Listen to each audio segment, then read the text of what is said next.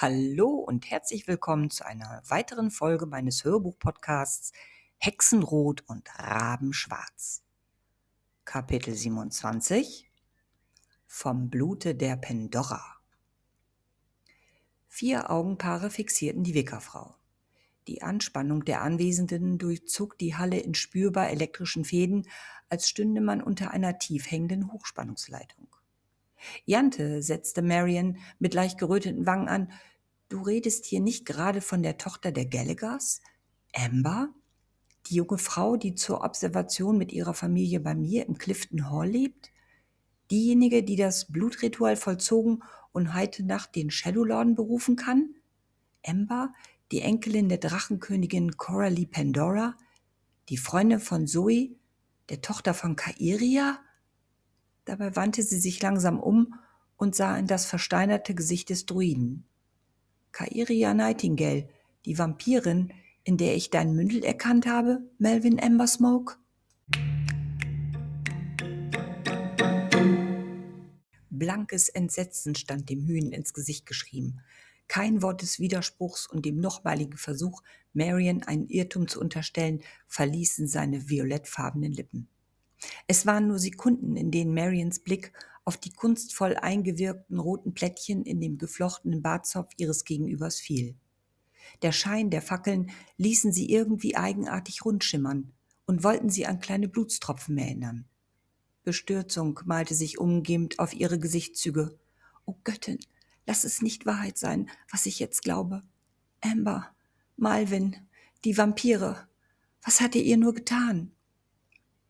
Arons Tribals hoben sich erneut von seinem Gesicht und wandten sich nur Millimeter darüber umeinander wie silbrig gleißende Schlangen. Die dunklen Pupillen seiner Augen verdrängten das Weiß. Seine Gesichtsknochen traten hervor und erhüllten mit dieser geisterhaften Maske seine wahre Gestalt der Zwielichtwelt. Jantes Augen begannen zu glühen, ebenso wie die ihres Mannes. Marion fühlte sich plötzlich von Dämonen umgeben, obgleich ihr die Wesen der Natur immer wohlgesonnen waren. In ihrer Obhut nach dem Verlust ihres Sohnes Damian hatte sie Zuflucht, Zuwendung und eine große Magielehre erfahren dürfen. In diesem Augenblick jedoch fühlte sie sich fremd, allein wie ein hilfloser Mensch unter Raubtieren. Und Marvin? Er war wie sie, ein Mensch, ein machtvoller Magier, der dennoch seinen Emotionen niemals ganz Herr zu werden schien. Er musste ein unfassbares Geheimnis hüten. Fernab jeder magischen naturbezogenen Macht der Elemente betete Marion heimlich. Auch wenn es unser aller Schaden sein wird, lass es nicht Malvin sein, der Ember etwas angetan. Melvin musste handeln. Schnell und überlegt. Er musste seinen Fürsten von der Spur abbringen, die Marion gerade vor allen ausgelegt hatte. Es galt zu eruieren, wer über welche Informationen verfügte, die ihm in Bezug auf die Vampirin gefährlich werden konnten. Ohne eine Reaktion der anderen abzuwarten, richtete er sich an Seamus. Vielleicht konnte seine Antwort Marions Aussagen ad absurdum führen. Enttäuscht verlassene Mutter, die den wahren Verursacher ihrer Qualen selbst nicht richten konnte, behauptete hier in den heiligen Hallen Dinge, die die Büchse der Pandora entspringen sein konnten. Doch der Fürst der Geisterdämmerung selbst, dessen Aussehen seinem Titel alle Ehre machte, war es, der Marians Fragen für alle Anwesenden beantworten und erklären konnte.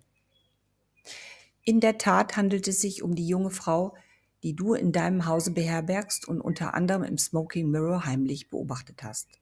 Seamus hat sie in der Wohnung der Vampire angetroffen. Amber, Tochter der Drachenprinzessin Deborah und des Druiden Jason Gallagher und somit der Enkelin der verstoßenen und verbannten Drachenkönigin Coralie Pandora. Ein Kind, das niemals hätte geboren werden dürfen. Nicht in der Menschenwelt, nicht in der Zeit des mit den Menschen geschlossenen Pakts. Aber ich frage mich, Marion Lifeport, warum du in diesen Hallen weilst, während sich die junge Frau zur selben Zeit allein in deinem Hause aufhält, in der Nacht Sohims, des Blutmondes. Du solltest dich eilen, selbst wenn Deborah und Jason in der Nähe ihrer Tochter sind. Und was dein Mündel angeht, damit wandte er sich an Melvin, dessen Aura plötzlich für alle offensichtbar von wirbelnden roten Fäden durchsponnen wurde, hält sich deine Freude offensichtlich in Grenzen, Melvin Amber Smoke, Oder hat dich etwas anderes dermaßen schockiert, dass ich das Klappern deiner Gebeine bis in meinen Schädel spüre? Marion, die sich bislang im Zaum zu haben glaubte, griff an den Umhang des Druiden und schüttelte ihn. Melvin, ich bitte dich, ich flehe dich an. Hast du Amber etwas angetan? Oder hast du diese schmutzige Arbeit deinem Mündel überlassen, von deren Aufenthalt du lange zuvor durch mich erfahren und versucht hast, es zu dementieren? Die Luft begann zu flirren. Die Fackeln in den Wandhaltern fauchten auf wie in die Enge getriebene Raubkatzen, als der Fürst unter seinem bläulich irisierenden Umhang griff, seinen Stab herausnahm und auf den Steinboden stieß. Genug! Es wird sich gleich zeigen, ob sich die junge Frau in Clifton Hall aufhält oder nicht. Und wenn es so ist, Marion Lifeport, sehe ich keinen Grund mehr für deinen weiteren Aufenthalt hier im Revaux Abbey heute Nacht. Marion ließ sofort Melvins Umhang los, trat einen Schritt zurück und schlug demütig die Augen nieder. Als Aron sein drittes Auge beschwor, lagen alle Blicke ehrfurchtsvoll auf der Glaskugel oberhalb des fürstlichen Druidenstabes. Clifton Hall, auf einem Hügel gelegen, war unbeleuchtet bis auf eine kleine Lichtquelle seitlich im oberen Stock. Das Bild im Innern der Kugel zeigte einen Kleinwagen vor dem Eingang. In diesem Moment atmete Marion sichtlich entspannt aus. Ihr Wagen steht vor der Tür. Das ist ein gutes Zeichen, hoffe ich. Das Auge wanderte wie eine Filmkamera aufwärts und verharrte vor dem Fenster, aus dem das milde Licht einer Schreibtischlampe in die Dunkelheit strahlte. Eine junge Frau saß am Tisch. Dem Himmel sei Dank, sagte Marion sichtlich beruhigt und sah gleichzeitig auf ihre nostalgische Uhr, die sie an einer langen Kette um den Hals trug. Sie hat es noch nicht getan, aber ich weiß, dass sie nicht mehr darauf, lange darauf wartet. Ich werde da sein und da muss sie die Wahrheit erfahren. In diesem Augenblick war ihr egal, welche weitere Stellungen zu den Aussagen des Fürsten bezogen wurden. Sie hatte den Befehl Rounds erhalten, sich sofort auf den Weg zu machen. Das Armageddon stand unmittelbar bevor. Ihr Sohn war wieder aufgetaucht und sie durfte nichts unversucht lassen, ihn dieses Mal zu retten. Ehrfürchtig schlug sie ihrem Fürsten gegenüber die Augen nieder und verbeugte sich. Ihre rechte Hand beschrieb daraufhin einen großen Kreis. Das große, blauschimmernde Portal öffnete sich, sie trat hinein und beides verschwand.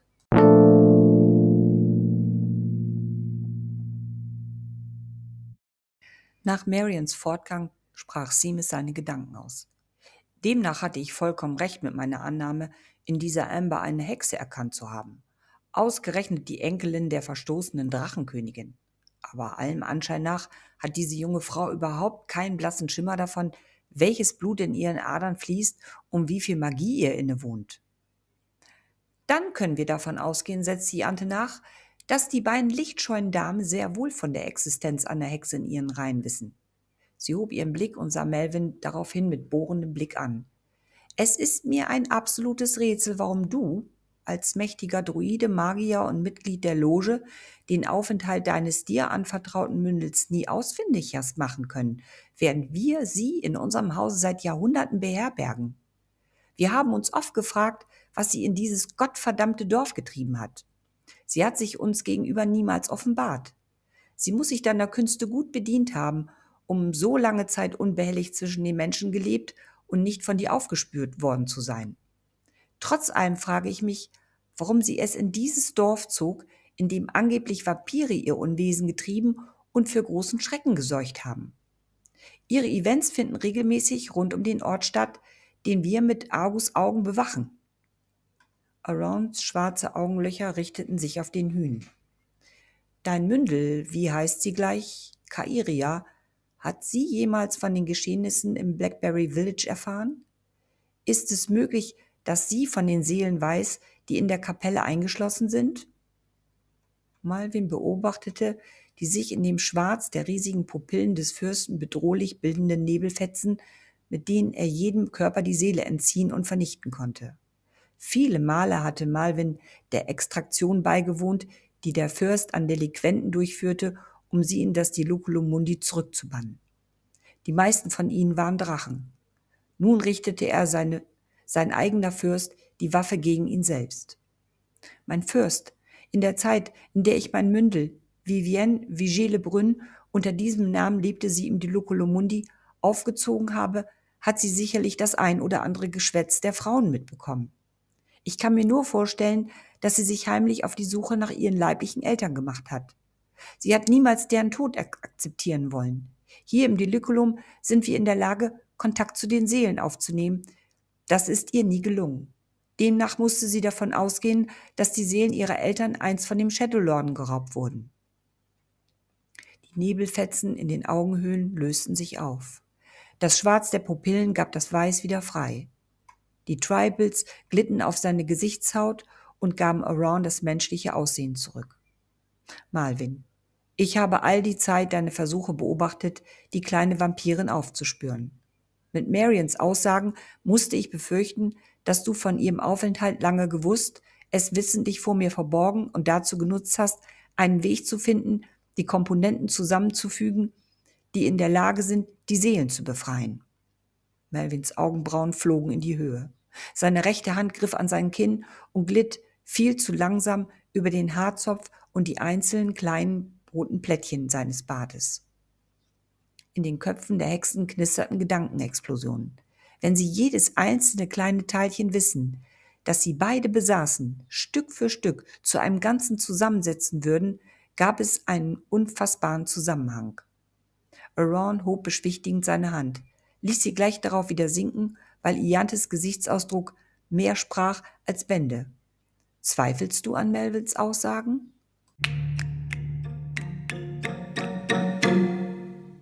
Die Hexe blinzelte den Hühn an, wagte jedoch nicht, ihn wissen zu lassen, dass er mit einer winzigen Geste etwas verraten hatte. Etwas, das den Fürsten sofort veranlassen würde, seinen getreuen Löwenführer auf der Stelle zu eliminieren. Stattdessen zog auch sie ihren Stab aus dem Umhang hervor. In der Glaskugel war das Bild des Revue Abi zu sehen, vom rötlichen Licht des Mondes bestrahlt, der als Scheibe an dem dunklen Innenrund hing. Zoom in, begann Iante, und in ihren Augen blitzten erneut kleine grüne Funken. In Verbindung mit dem Blutmond setzt auch für, auf Erden eine gewaltige Energie für Magie frei. Insbesondere die dunklen Magie nährt sich von dem Licht des roten Mondes. Es ist das Leben-Elixier all der Nachtgestalten, denen die Sonne das Leben am Tage verneint. Wir, damit zeigte sie auf Seamus und sich, haben Miss Nightingale und ihre Tochter befragt, ihnen von den Spuren berichtet, die wir in, in und um den Garten gefunden haben, und sie sind vor uns zurückgewichen, im wahrsten Sinne des Wortes. Kairia hat sich sogar schützend vor Zoe geworfen um es mir unmöglich zu machen, in ihren Gedanken zu dringen. Daher erlaube ich mir, folgende Annahme darzulegen.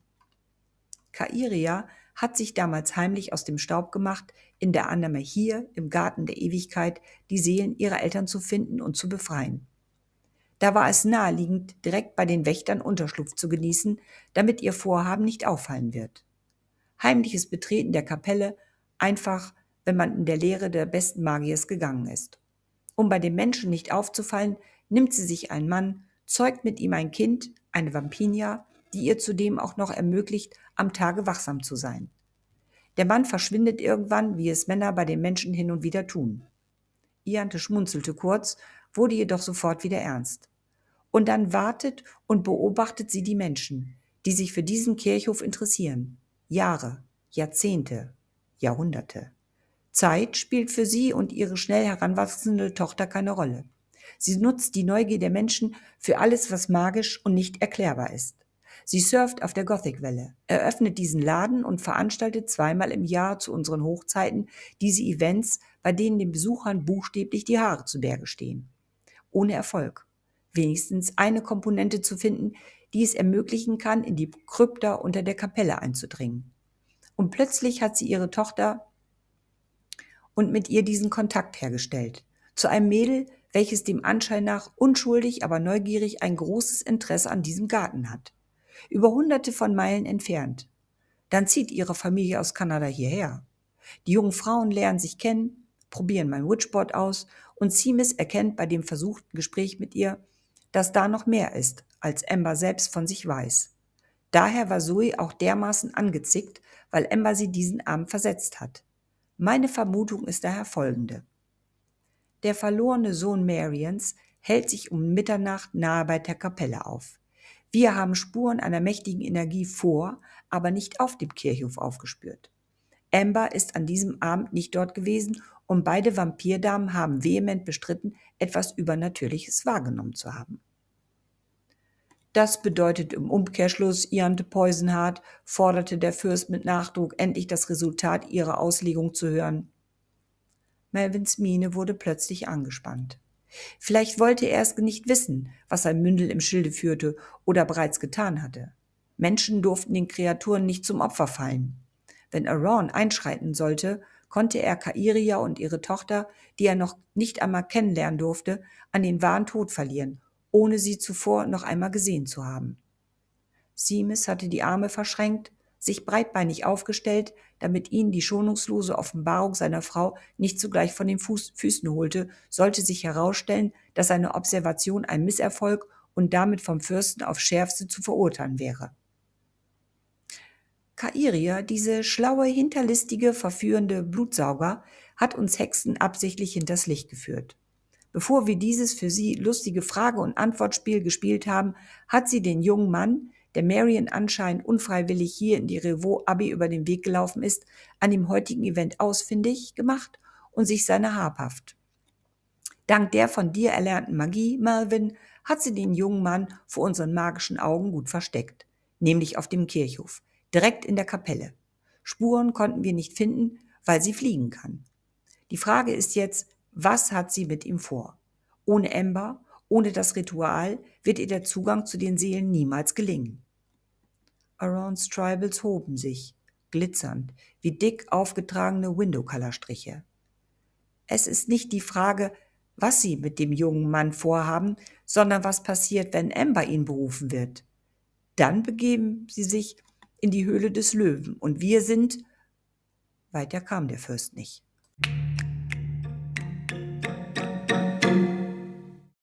Mit einem gewaltigen Donnern wurde das Holztor geöffnet.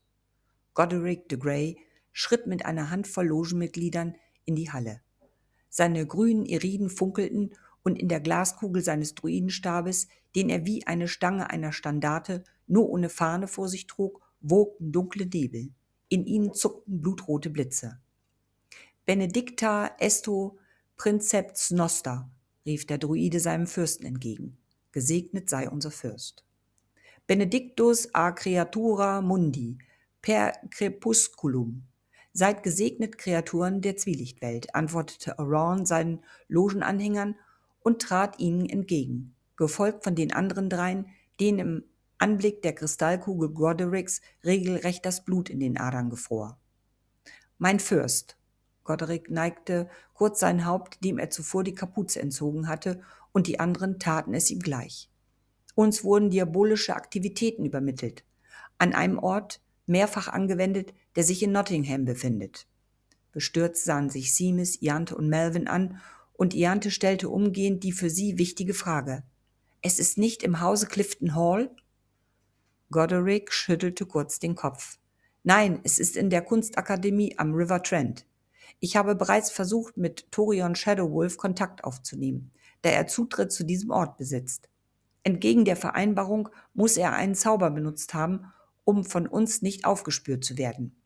Daher ist Eile geboten. Es ist somit die Nacht der Vereinigung. Wenn unter dem Blutmond der Shadow Lord berufen wird, ist das Tor zur Hölle unverschlossen. Diabolische Mächte werden versuchen, die Menschen und den Pakt mit uns zu infiltrieren. Arons Blick wanderte über die Anwesenden. An Melvin gerichtet hob er seinen Stab. Zuerst werden wir das Zentrum dieser dunklen Energie genauer unter die Lupe nehmen. Dann kümmern wir uns um dein Mündel.